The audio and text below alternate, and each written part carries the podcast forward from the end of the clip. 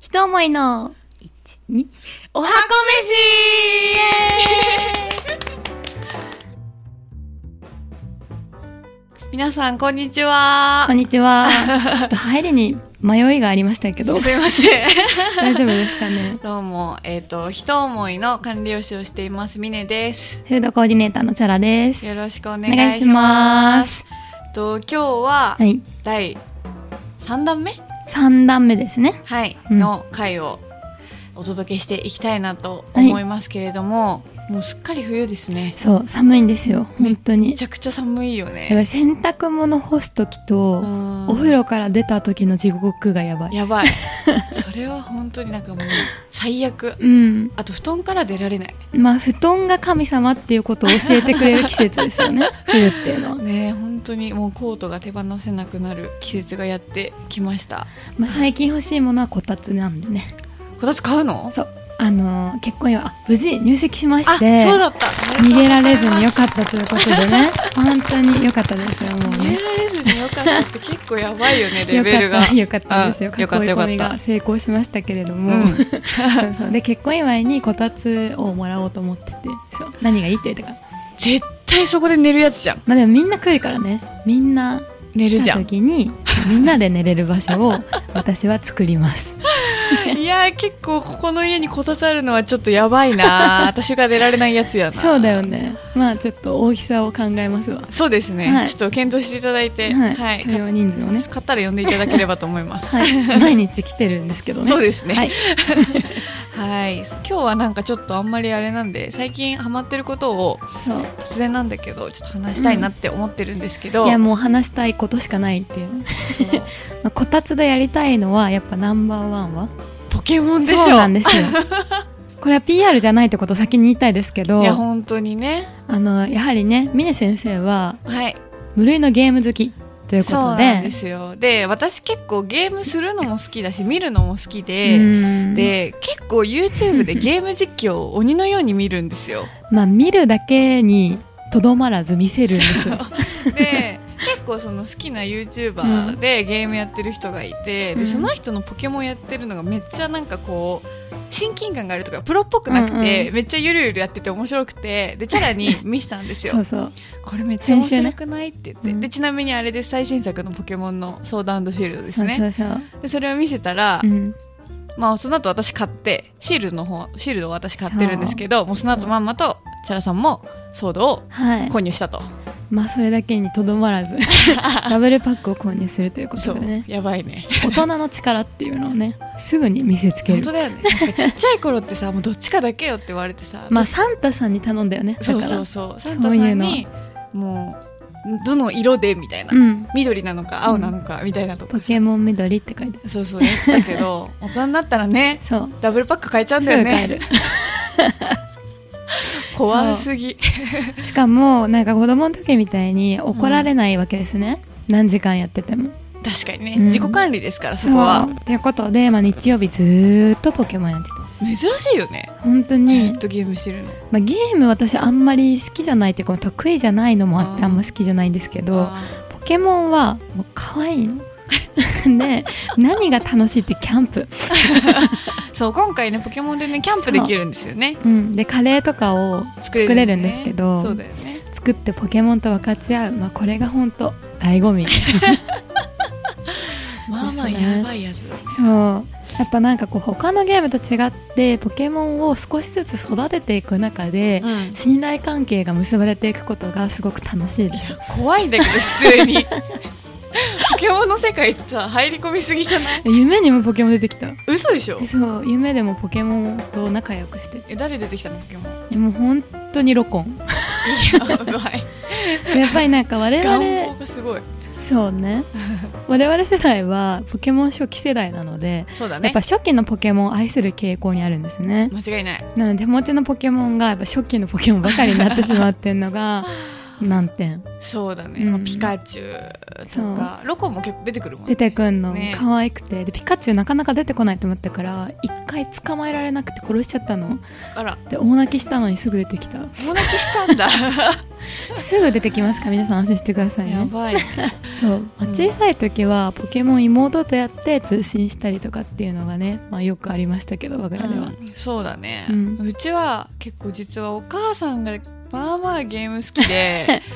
お母さんポケモンやってんの初めて聞いただかよらさ一個聞きたいんだけどさ子供がさ4歳5歳ぐらいでさ隣でバイオハザードやる親いるかな、いないんだよねそれが結構トラウマで私もうバイオハザードできないんだけ ど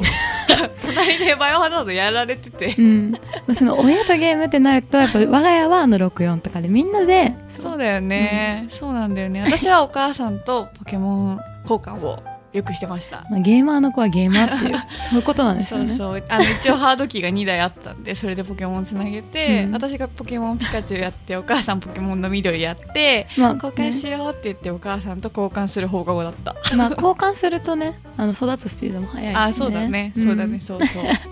そんな感じでお母さんとよくゲームをしてたなっていうのが小さい頃 の思い出、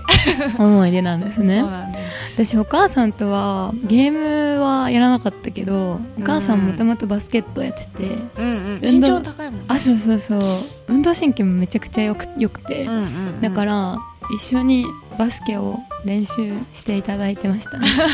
まあ行くぞって言われて一緒に走りに行って、うんお母さんチャリでうんよくある光景をスパルタじゃん、 そうで5キロ何分みたいなやつをお母さん測ってうてん、で私走ってやばいたそれで私もスパルタだねうんそうなのそ う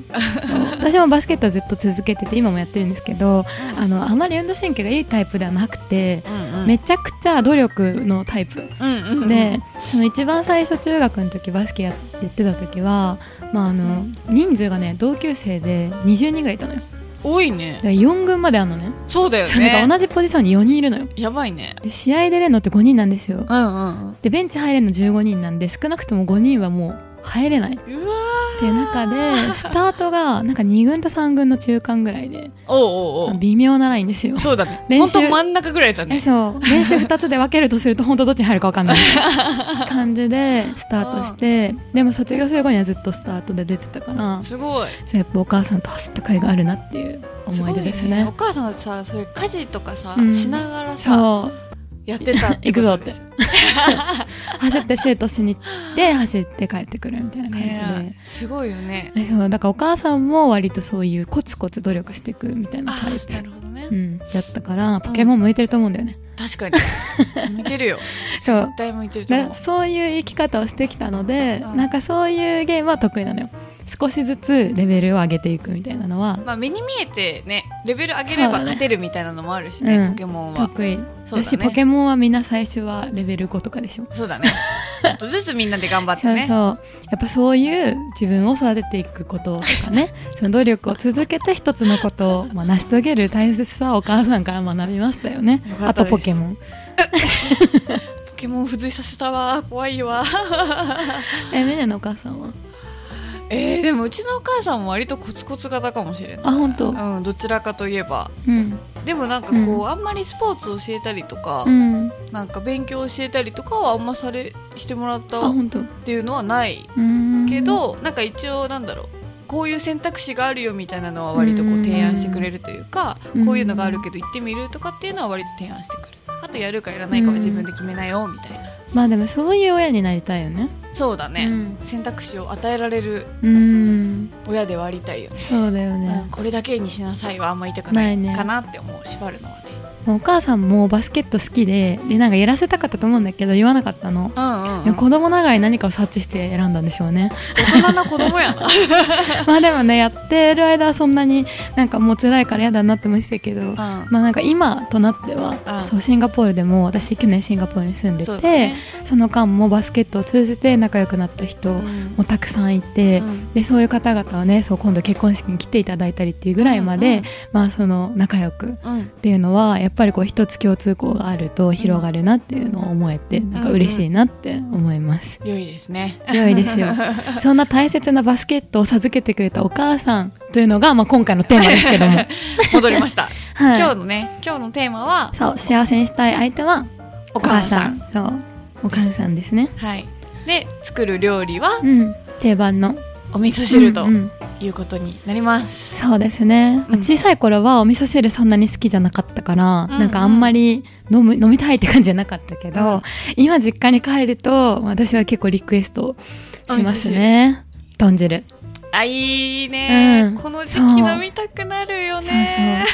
そうそうで豚汁何がいいってもいろんな具材入ってんじゃん間違いない、でもそれだけでも美味しいし、うんまあ特に中高生とかねで体重が気になる時とかは、うんうんあの栄養バランスは整っててそうだねそうでお腹もいっぱいになるし、うんっていうところでお母さんがまあ気遣って豚汁とか出してくれて、うんうんまあ、上手にねそうやっうてバランスを取っていくっていうのもサポートしてくれたっていう思い出もありますね、いいですねうん、だからまあ今回は具だくさんの豚汁を私は作りたいと思います最高だ嬉しいわミネさんは私はですねうん今日はちょっとお母さんに作ってあげたいの方うで、んトマトのお味噌汁を作りたいと思いうん、まおーそう私味噌汁にトマト入れたことなかったんですけどこの間ねすそうそう作ったんそだよう、ねちょっとなんかイベントでトマトお味噌汁作れるよみたいな話をしてこれも一応私もなんか本かなんかで読んであの作るようになったんですけどまあトマトをそう入れるお味噌汁って意外とトマトってうまみが強いから、うん結構こう美味しいそう美味しく作れるんでうんでしかも結構簡単さっぱりしてるしねそう簡単だしあとトマトって結構抗酸化作用が強いので、アンチエイジングとかにも